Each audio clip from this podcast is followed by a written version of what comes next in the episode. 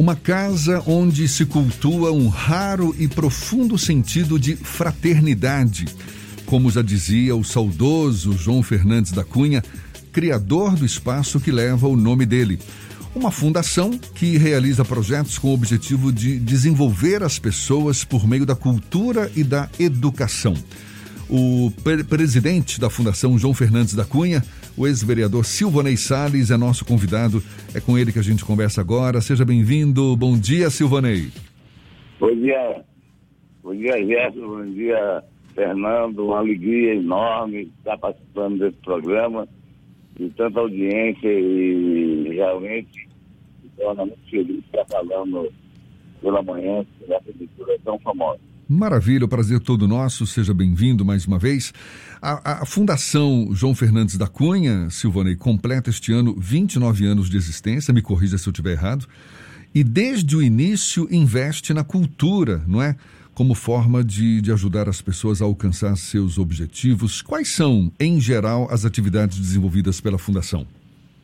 Olha, o professor João Fernandes da Cunha, que é professor emérito da Universidade Federal da Bahia, onde teve toda uma vida pautada pela educação, pela leitura, pela poesia, o professor João Fernando da Cunha sempre teve como objetivo em sua vida é, participar ativamente da vida da cidade e ajudar, principalmente aqueles mais carentes, a ter a oportunidade de adquirir conhecimentos.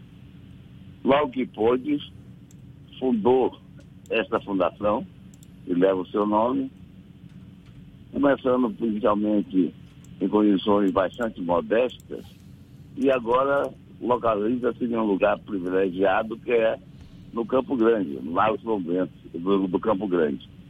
E tem como objetivo, efetivamente, educação tem uma biblioteca bastante rica, o seu acervo de cerca de 18 mil exemplares, com técnicos capacitados na condução dos trabalhos, dispõe de um auditório onde é, são realizadas palestras, cursos e outras atividades que podem levar exatamente os jovens e também os adultos a reflexões com palestras, encontros diversos, além de que oportuniza de que aqueles grupos que não dispõem de uma sede própria possam ali reunir-se e realizar suas atividades. Temos, por exemplo, com muita alegria, a Academia Baiana de Educação, onde nós temos diversos membros bastante conhecidos do público baiano, como o professor Roberto Santos, o professor Joaquim Góes, o ex-reitor da Universidade Rogério Vargas e tantas outras figuras, como tivemos ainda em vida o professor Edivaldo Boaventura. Essa instituição está sempre reunida na Fundação, o que nos dá muita honra temos também um grupo de ação cultural, conhecido como GACBA, é um grupo formado por pessoas é, da terceira idade média, também existem outras pessoas, e realiza um trabalho profícuo, inclusive com a difusão de poesia e outros aspectos importantes da literatura é, popular.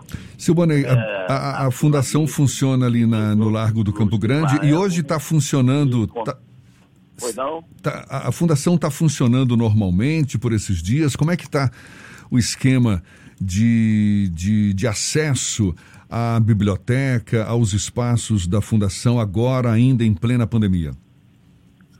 Houve uma, uma, uma redução significativa. É Tivemos um período, inclusive, que nada aconteceu, a não ser os aspectos burocráticos da própria fundação. E depois que nós começamos a ter um pouco de abertura. Hoje nós ainda temos funcionando na biblioteca, funcionando das 12 até as 18 horas. E agora, o auditório e outras atividades não estamos realizando absolutamente nada.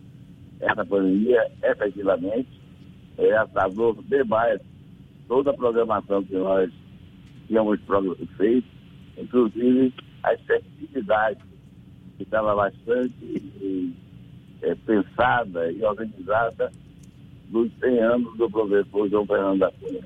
O centenário do Souza seria é, a nossa pauta desse ano, mas infelizmente nós não podemos realizar. Silvanei, como é que funciona a manutenção da fundação? Tem uma instituição mantenedora, funciona com doações e como é que as pessoas podem colaborar com esse grupo? Olha, é importante você citar esse fato, porque o professor João Fernando da Cunha, como era economista, ele previu isso. E instituiu, nesse período, um instituto que leva o nome dele, para que pudesse assessorar nessa parte financeira a fundação. Porque tem custo alto a fundação. Ele deixou imóveis em nome dessa instituição, que eles são alugados, e reveste os benefícios para a fundação. Só que, com a própria pandemia, esses recursos já diminuíram. Você sabe que as pessoas lutaram também para que diminuísse os valores dos aluguéis. Então, nós enfrentamos muita dificuldade. Já visto que tivemos há pouco uma reforma necessária, que era aquele prédio muito bonito ali no Campo Grande, onde funcionou o Cruz Vermelha, ele requer a necessidade de manutenção. E já havia de nove anos que era feita apenas pequenas é, reformas, mas foi necessário agora para mantê-lo em condições de atender a necessidade, como sempre fez, e fazer uma reforma. Para isso, nós recorremos também à contribuição de alguns amigos, mas em razão da pandemia não foi também significativa. Mas nós estamos abertos a que as pessoas que conheçam o nosso trabalho, dividam a fundação, se assim desejar, possam colaborar com a nossa instituição. Quais são as atividades realizadas fora da sede ou há uma limitação a fundação trabalha exclusivamente dentro da sede da instituição, Silvonei? A princípio, eu poderia dizer que o foco principal, em razão, eu digo a você, o principal recurso que nós temos, inclusive pessoal, é na sede. Mas temos também participação, é, com outras instituições. Hoje já tivemos o evento Vivo Livre, que foi feito em parceria com a Universidade Federal da Bahia, um movimento muito interessante, onde selecionava alguns livros e eles eram colocados em diversas praças. E as pessoas que tinham acesso a esse livro estavam em um banco, estavam em uma estátua, estavam em outra, outro monumento, pegavam o livro e levavam para casa. O livro estava ali para que outro pudesse ler era a opção de cada um. Já sempre está tendo também grupos culturais para se apresentar na Fundação, exemplo do Keila Herrero, né? Com a Oratória de Santo Antônio, Coral da Juventude Museu São Bento.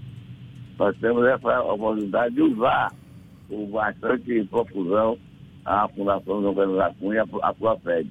Mas desejamos ter parcerias. Só que não conseguimos, muitas vezes, até audiência, né? Para tratar desse assunto. Eu quero dizer com você com toda sinceridade eu levei seis meses solicitando uma audiência com o prefeito, a Fernandes Notícia. Já tem um ano pedindo audiência com o governador de Costa, não consigo. Então, é muito, muito importante dizer que na, as verbas da área cultural da Bahia elas são ínfimas. fundação bem pequena. Eu recordo que eu fui fazer uma visita à Fundação Cultural da Bahia e o alegria eu recebi depois da visita do gestor da Fundação Cultural. Mas tal foi minha surpresa que o ex-gestor da Fundação deu pedir a mim uma contribuição. Eu que tinha ido a ele para isso, para esse objetivo, para pedir uma contribuição para a Fundação João Fernando da Cunha. Então, de modo que é muito difícil, né? Você ter os órgãos públicos responsáveis por essas políticas o apoio. Nós podemos dizer com toda é, tranquilidade e com provas, né? nunca tivemos nenhuma contribuição efetiva de nenhum órgão público até hoje. Silvanei, você estava chamando a atenção da biblioteca da Fundação, que tem 18 mil títulos, né? 18 mil exemplares. E o curioso é que hoje, a gente com tanta tecnologia, muita gente esquece que existem bibliotecas por aí, não é?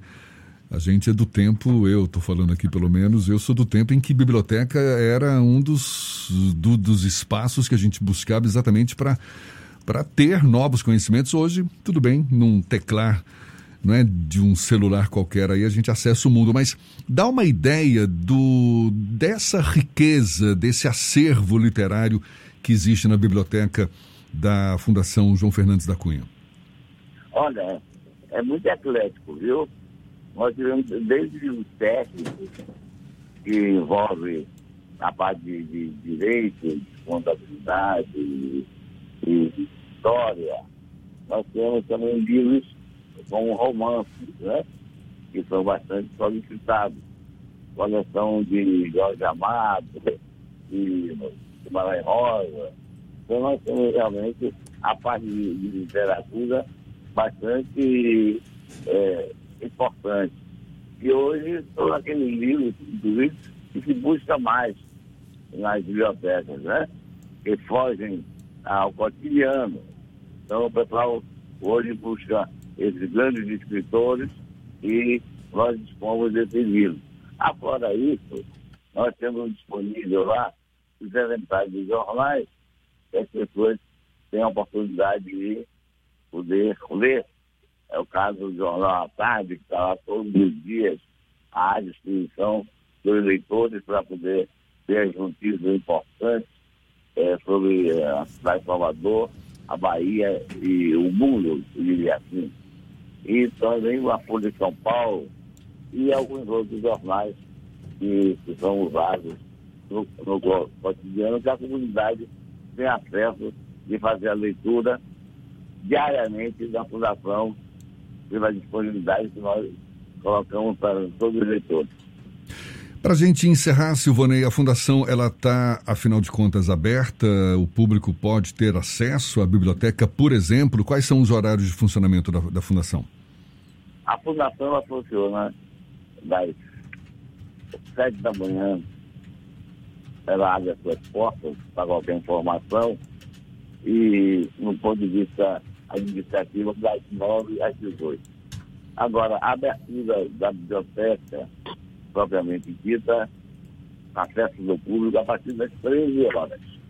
Abre às 12 para arrumar todas as coisas que precisam ser feitas eh, para receber os seus usuários e às 13 horas o acesso já é permitido para qualquer usuário é, fazer a visita. Fora isso, ela poderá, pelo seu site, a pessoa ter acesso também a empréstimo de livros através da, da, da sua rede social. Maravilha, Fundação João Fernandes da Cunha, que pode ser acessada tanto pela internet quanto presencialmente ali no Largo do Campo Grande.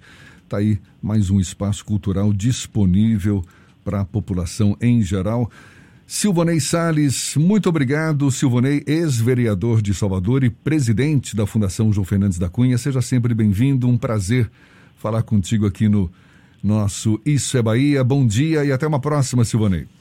Oh, muito obrigado, Gerson. Muito obrigado, Fernando. Eu quero agradecer com muito de coração, porque a Fundação precisa de pessoas com a sensibilidade de vocês.